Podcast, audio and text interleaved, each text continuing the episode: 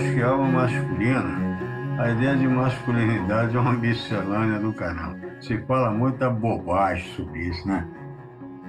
Masculinidade foi superado esse conceito, cara. Aí o cara coloca a masculinidade na figura do pai, castrador, cara chato, cara. Ele quer viver a vida do cara, colocar o desejo dele na vida do cara.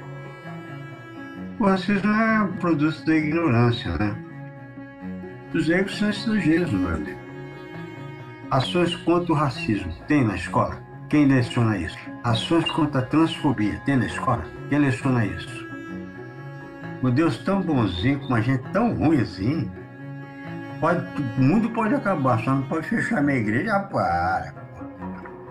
A morte me ensinou uma coisa: a importância que se tem de cada minuto. Eu quero do mundo tudo que meu coração suporta.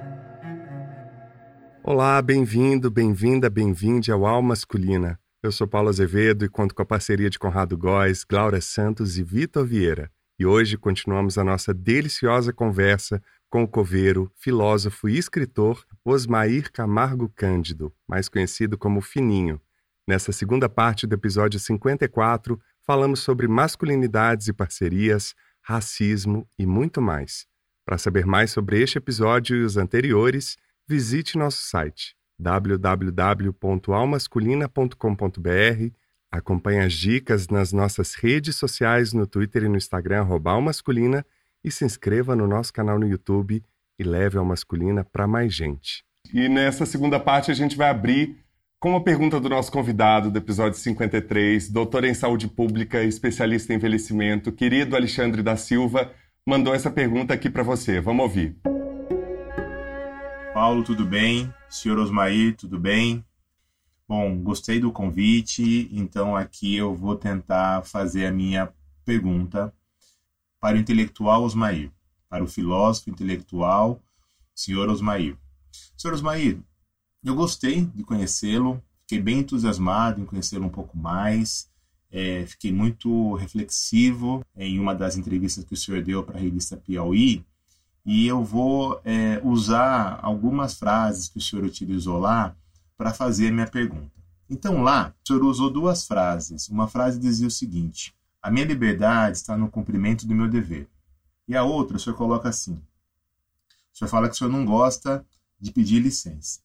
Então, a pergunta que eu, que eu quero fazer é a seguinte: considerando então que para muitos e muitas dos nossos antepassados houve essa privação da liberdade para sempre cumprir o dever, o senhor não acha que hoje seria um dever nosso buscar a liberdade das nossas mentes e dos nossos corpos? Vou ficar muito entusiasmado em querer é, ouvir do senhor o que o senhor pensa, porque aqui eu começo já a colocar em discussão um pouco da outra filosofia, né, da filosofia africana, que tem também é, é, perspectivas muito interessantes. Tá bom?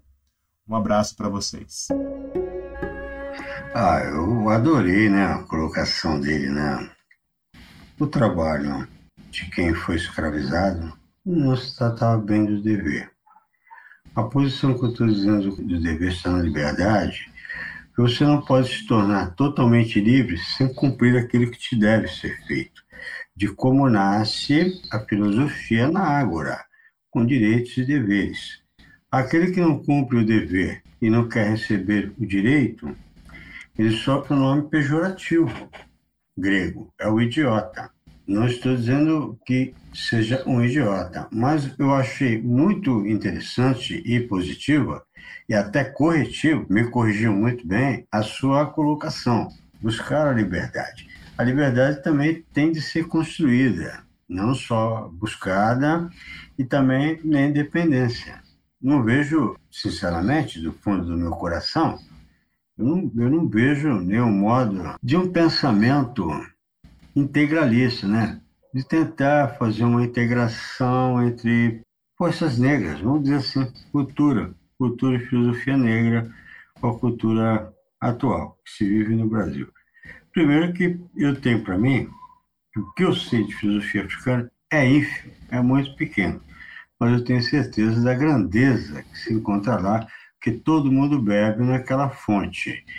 Mas eu adorei a sua pergunta, principalmente também que me faz refletir sobre como flexionar, como refletir o pensamento, se dobrar sobre ele mesmo. Pensar para mim é refletir, tomar esse seu pensamento muito fino, refinado, gostei muito. Eu vejo pensamento assim muito duro. O seu não, refinado, é, me traz um acréscimo, né? E esse pensamento também, o meu pensamento, que é do Kant, é o cumprimento do dever moral, que a moral constrói a verdade. Você não pode querer reconstruir a verdade sem a moral, aspecto moral, né? Trabalho forçado não é dever. O erro está do outro lado. A liberdade está sim nesse cumprimento de dever. Buscar liberdade, pensando ser escravizado, e depois querer se reintegrar, não, não. Eu nunca tive um pensamento integralista. Tem gente que gosta muito de Martin Luther King. Eu li o próprio Martin Luther, não li o Martin Luther King, mas minha suficiência é, são as ideias de Malcolm X. Ninguém precisa ser irmão, eu não preciso ser irmão de ninguém, eu não preciso ser cristão. Eu descendo de pessoa mal legitimamente, tenho aprovado, tenho a genética, tenho aquilo, não fabrico nenhuma realidade. Comentasse um pouco sobre a questão do racismo, do preconceito. Eu sei que você já sofreu muito em função do seu próprio trabalho também, da sua condição social hoje no Brasil. Pensa nessa perspectiva do ressentimento.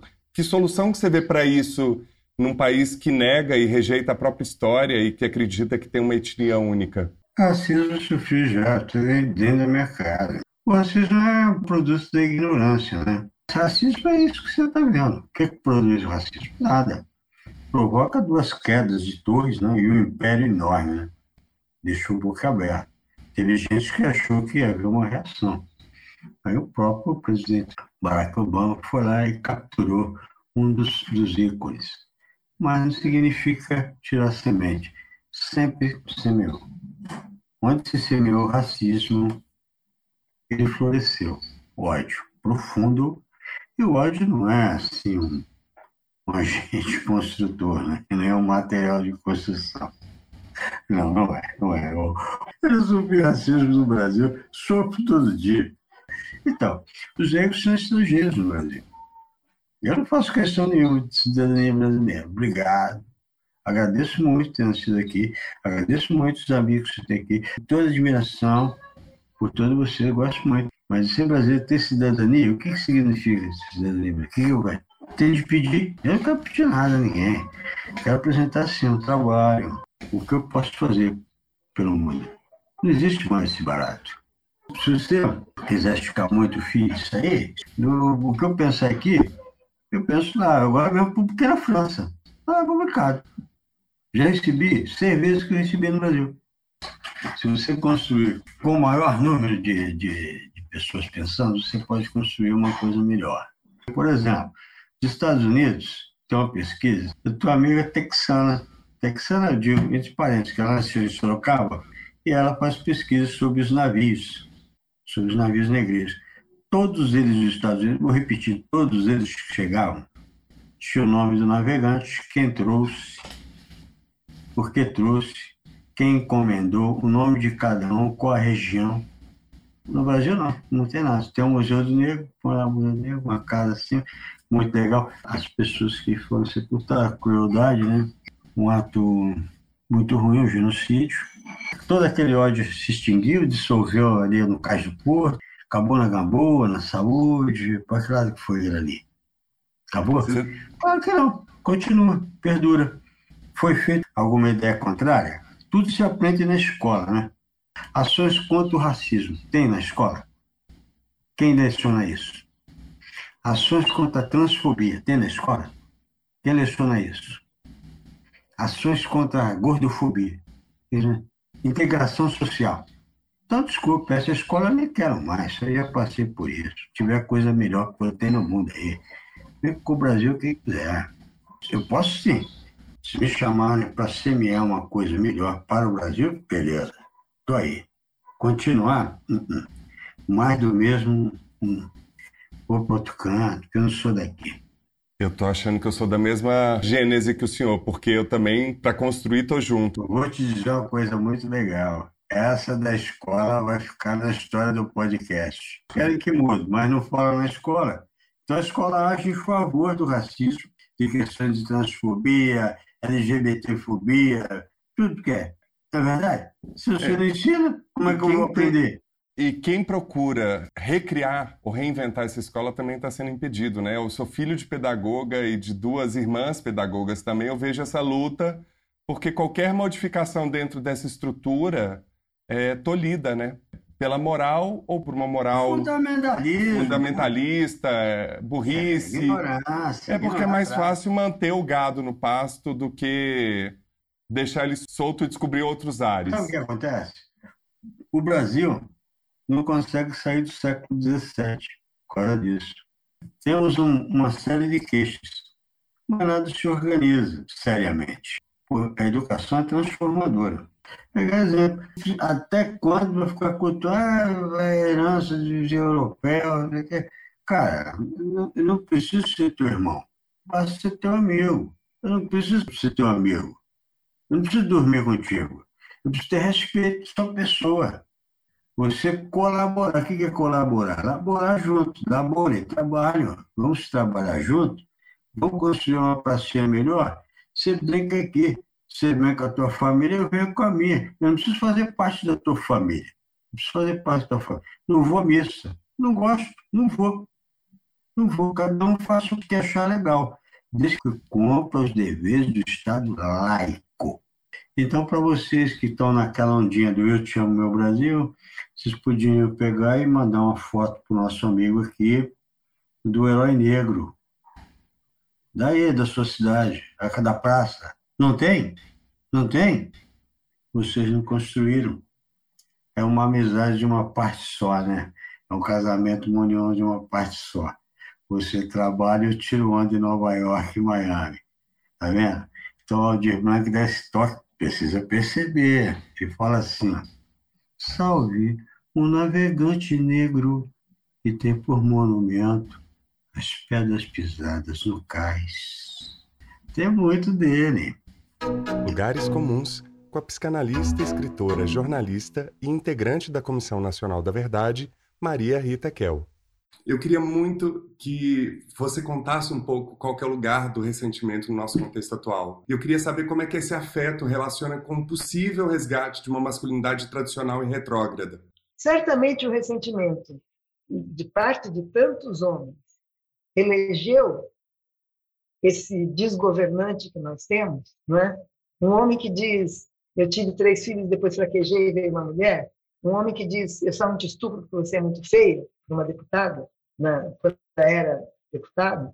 Quer dizer, como tantos homens se identificaram com ele? Mulheres também votaram nele, mas você está falando do ressentimento masculino. Parece tão antiga já a emancipação das mulheres, né? Tanto tempo que as mulheres não são belas, recatadas e do lar. Quando as mulheres deixaram de querer só isso para si, porque é bom ser bela, é bom estar no lar, recatada. Basta não humilhar seu marido em público, o resto, a vida é sua. Certamente isso produziu muito ressentimento. E o ressentimento se produz quando você não percebe que você participou você tem alguma responsabilidade sobre aquilo que o outro te causou. Então, vamos supor, se você é um homem que pensa que a mulher é uma propriedade sua, que trata ela meio, me obedece, cala a boca, e depois um dia ela ou te trai, ou ela se separa, ou ela começa a ficar mais exuberante, faz uma terapia e já não te põe naquele pedestal que ela punha, você fica ressentido. Ressentido. Quer dizer, você tem que alimentar aquele sentimento pôr a culpa no outro, dizer ela, ela me traiu, ela não é mais a mesma coisa, ela porque você não quer ver a sua participação.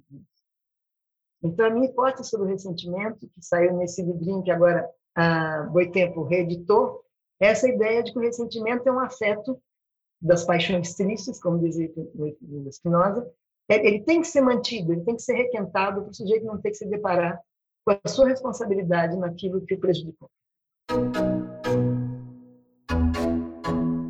Você falou uma vez que a morte é um estojo vazio, cada um coloca aquilo que convém.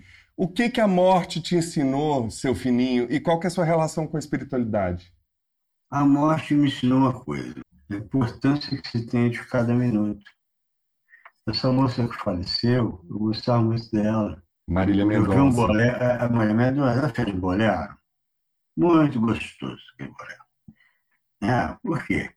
O mestre João Bosco, o Valdir Blanc, transparentes. Ela fez. Eu achei muito legal. Eu vi aquilo, a morte me ensina isso. É um instante atrás do outro. Você conta muito com amanhã. E pode ser que não tenha. É o que eu estava pensando. O quê? Uma vez eu vi do próprio Zeca Pagodinho. Falei, eu vou deixar fulano aqui no sofá, eu não vou obedecer aqui no sofá, não. Vou curtir quando eu puder. E é o primeiro show que eu quero ver.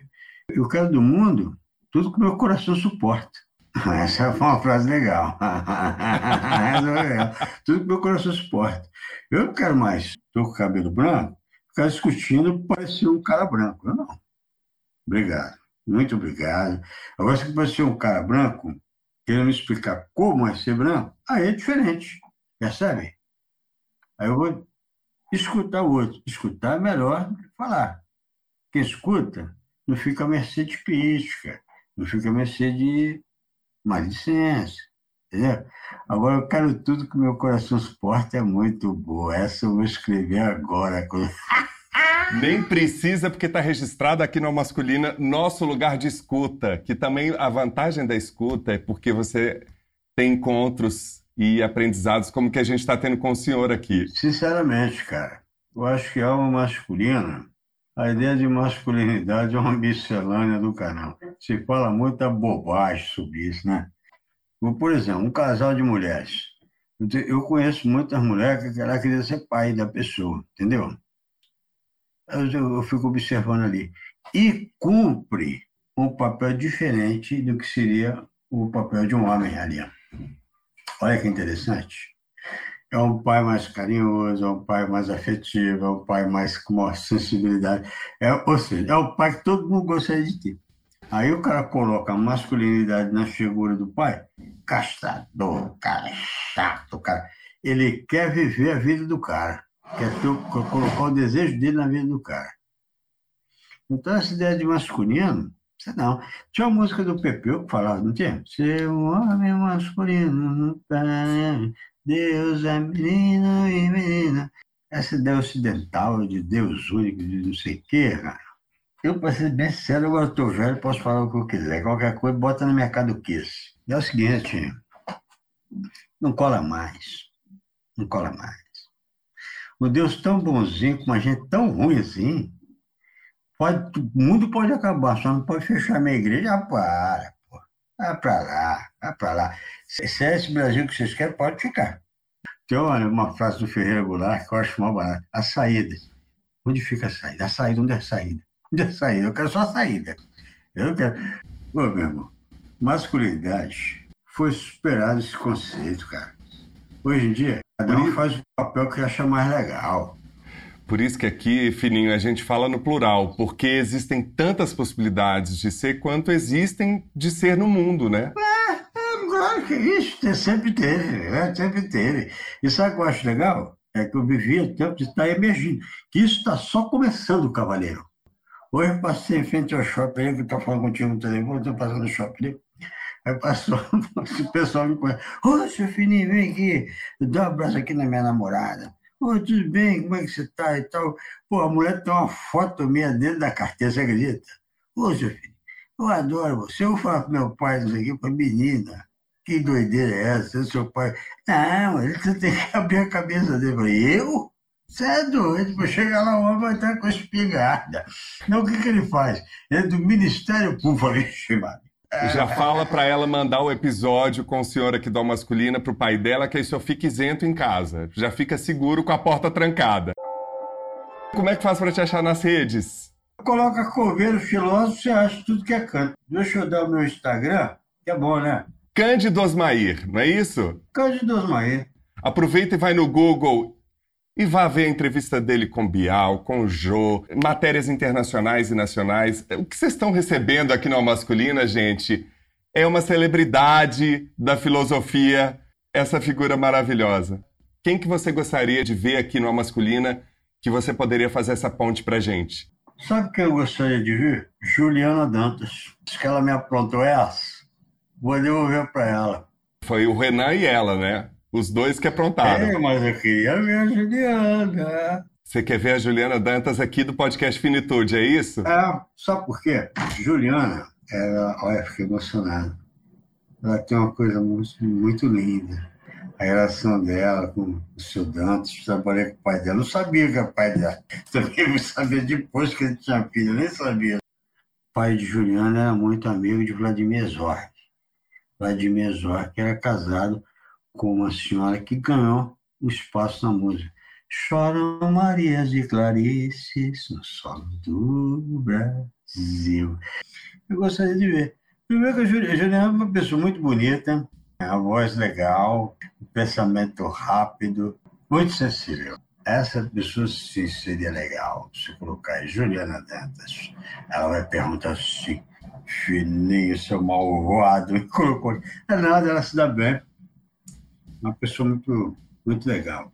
Ela é maravilhosa. Ela e o Renan fazem um trabalho incrível à frente do podcast Finitude. O Renan você comenta, mas Juliana é, olha, ela é uma pessoa cheia de amor. Se vê todo o orgulho que ela tem do pai, e na verdade é um amor muito grande que ela guardou, e foi por ele, que, e por ele, através dele, que ela trabalha com o Finitude. Eu gosto muito dela, seria legal. Maravilha. Fininho, muitíssimo obrigado. Eu já, já era seu fã pelas trocas de mensagens que a gente teve.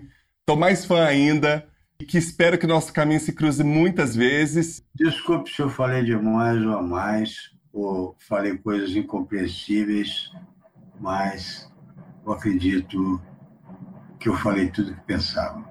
Você acertou direto na nossa alma masculina. Você pode ter certeza. Falou, meu querido. Um beijo a todos. Um beijo grande, Fininho.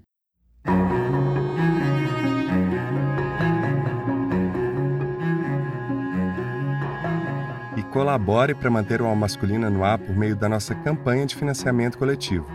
Saiba mais no site www.orelo.cc barra Almasculina. E agradecemos imensamente a todos os nossos apoiadores, em especial Alexandre Valverde, Ana Maria de Lima Rodrigues, Ângela Nucida, Danilo Azevedo, Felipe José Nunes Rocha, Juliana Dias e Tânia Simão Baixa Silva. Siga as nossas redes sociais no Twitter e no Instagram Masculina e se inscreva no nosso canal no YouTube. E também conheça todos os episódios na íntegra, além da transcrição do aspas, lugares comuns e as dicas preciosas do Escuta Aqui no nosso site. Vai lá em www www.almasculina.com.br, comente, indique um dos episódios aos amigos leve a Masculina para mais gente. Gostaria de agradecer ao nosso convidado, Osmair Camargo Cândido, o Fininho, e Maria Rita Kel. E também não posso deixar de agradecer Renan Suquevicius, dos podcasts Dissidentes e Finitude, Alexandre da Silva, Soraya Azevedo e a todas as pessoas que acompanharam a gravação ao vivo deste episódio pelo nosso canal no YouTube.